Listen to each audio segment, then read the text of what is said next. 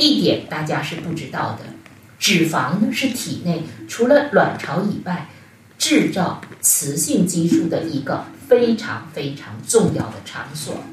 那么这个在更年期的情况下，由于雌性激素水平已经往下走了，如果你再减少脂肪的摄入量，就会导致我们激素水平下降的更快。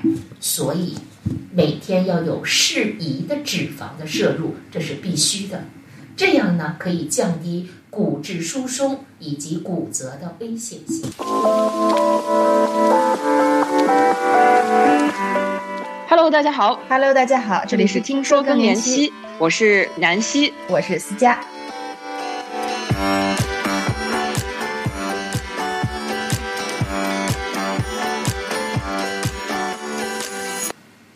年期是多种老年疾病的萌发期，合理的饮食指导是防治疾病的关键。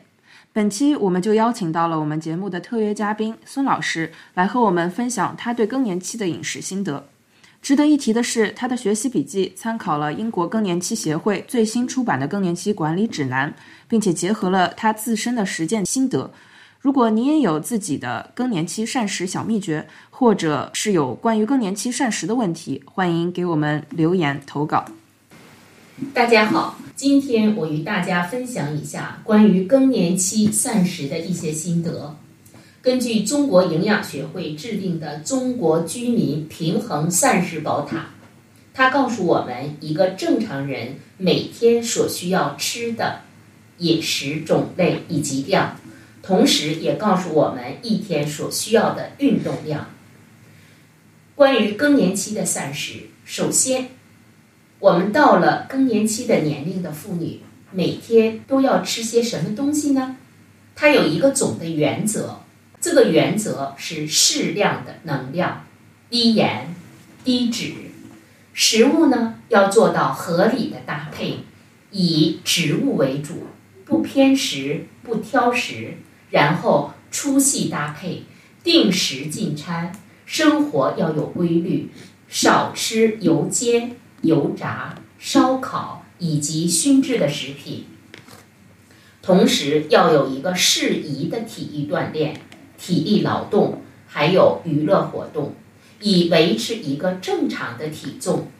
更年期膳食，我首先呢总结了以下七个方面供大家参考。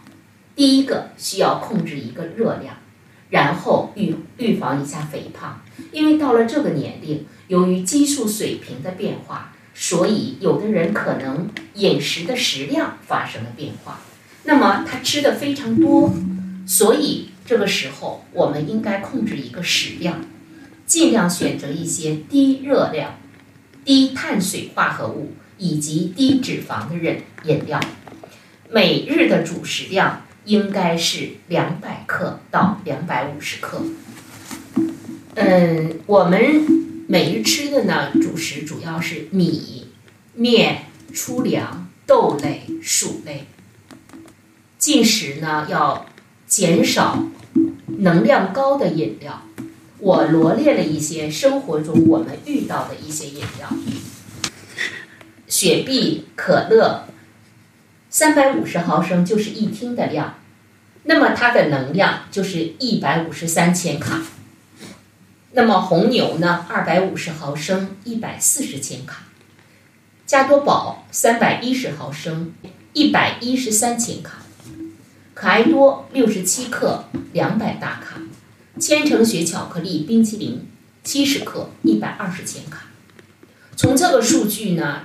看出呢，一个饮料它含的能量是非常高的。下面呢，我就介绍一下我感觉的，也是学习的，叫一口效应，分析一下这个数据，供大家一起参考。一口饭等于什么呢？三十八点五千卡。一口饭相当于我们半个饺子，八个开心果，八个花生，一点五片的苏打饼干，三分之一段的香蕉。还有小半勺的油。如果说三百五十天，我们每天都多吃一口的话，一年呢就是三百六十五口，那么体重就会增加多少呢？一点五到两公斤。还有叫一顿饭效应。一顿饭相当于三百大卡的能量，三百大卡等于一百克的炸薯条，一百克的炸花生米，一百克的红烧五花肉，以及一百克的炸鸡翅。一年呢是五十二周，如果每一周多吃一次的话，那么体重一样能长到一点五到两公斤左右。那么我们吃了这么多饭，怎样来消化它呢？如果说以每分钟一百一十步到一百二十步的速度快速行走，需要半个小时才能消耗掉一百四十千卡的能量。人体消耗掉一公斤的脂肪需要七千五百五十千卡的能量。如果每天饮食减少五百到七百大卡能量，那么需要多少呢？坚持十到十五天才能把这一公斤的脂肪减下来。所以说，长一公斤的话非常容易，而减掉一公斤非常的难。大家可能都是呃深有体会吧。第二个，我们的饮食要保证低脂饮食。由于雌性激素水平的作用，我们的食欲发生了改变。我的很多同事和好朋友，我了解下来，包括我自己，也是这样的，就是跟年轻前的食欲完全不一样。那么，当你食欲改变了，你吃的多的时候，人就会胖。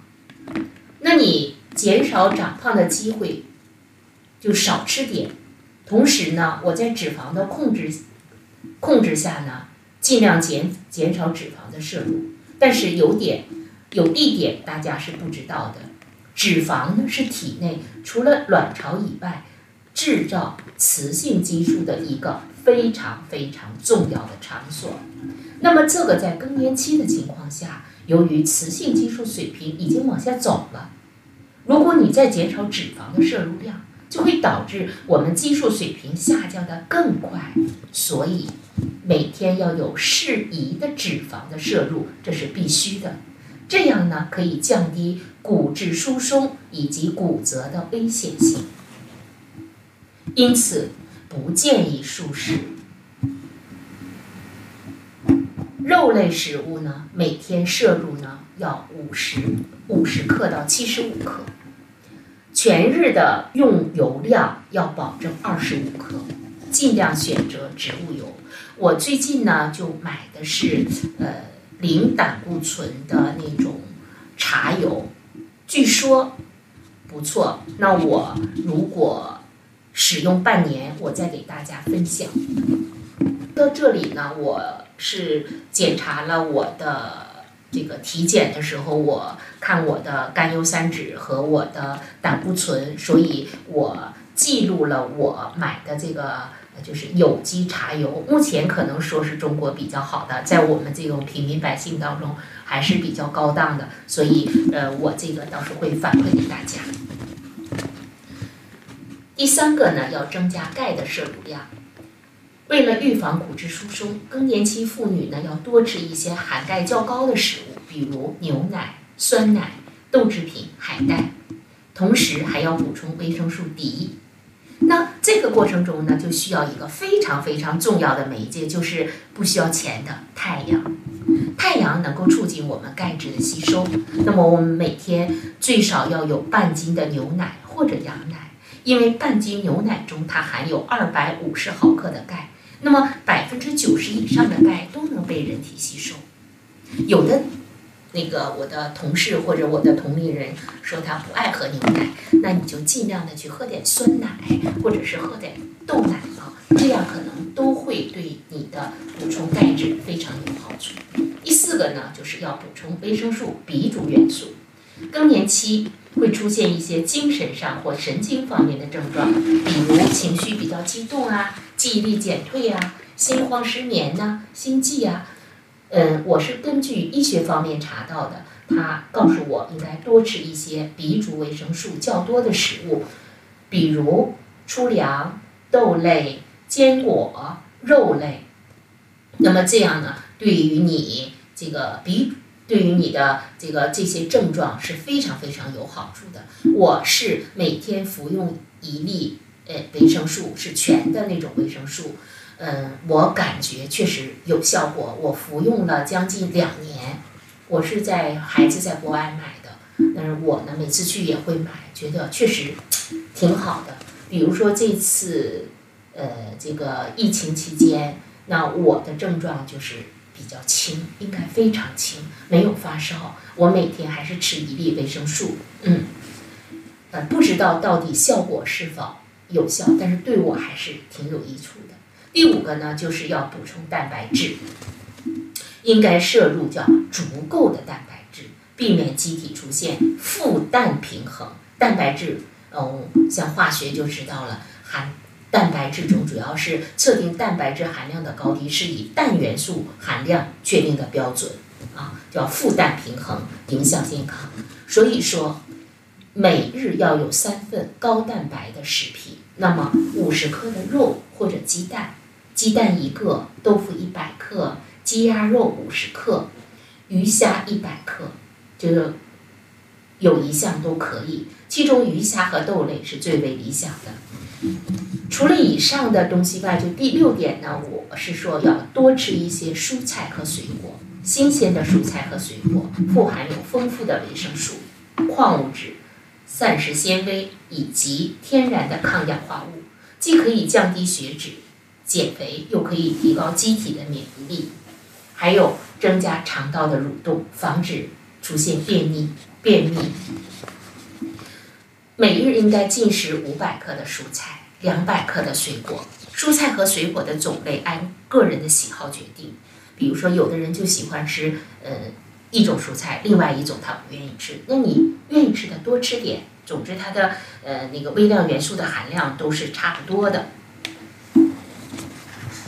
嗯，我有时候从生活当中也是觉得说，是不是呃就是一定要。呃，就是按照它的进食，就是你尽量能吃的时候多吃一点，这个量是左右上下，我觉得没有关系的。第七个呢是饮食一定要清淡，更年期的饮食呢应该以清淡为主，尽量减少食盐和甜食的摄入。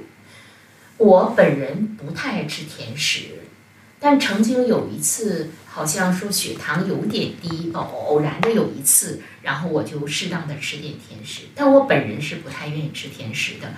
嗯，盐的摄入呢，我觉得我自己近一年控制的好像还可以，但是呢，按照嗯他说的要一瓶盖效应，我觉得生活如果那样的太严格也没有意思，就是尽量的少盐，你自己觉得喜欢为好。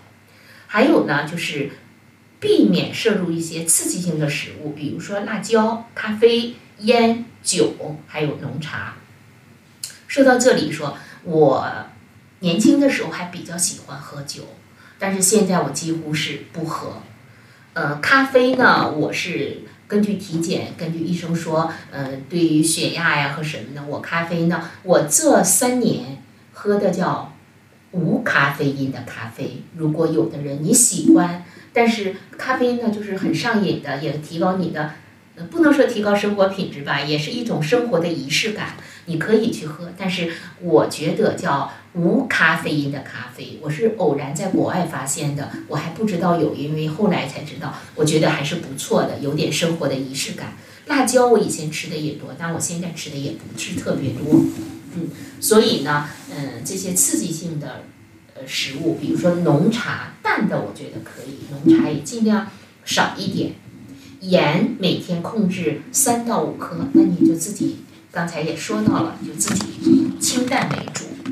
嗯，我们应该这个盐，实际上我是觉得有一些隐形的盐，比如说呃买的醋啊，或者是酱油啊，或者是辣椒酱啊，还有黄酱的等，还有。咸菜都有隐形的盐，所以我们每天吃的过程当中呢，要注意尽量少一些。这样呢，嗯，可能这种在更年期的时候，让自己的生活更加的丰富多彩，让自自己的呃生命呃质量更加高一点，我觉得是很有好处的。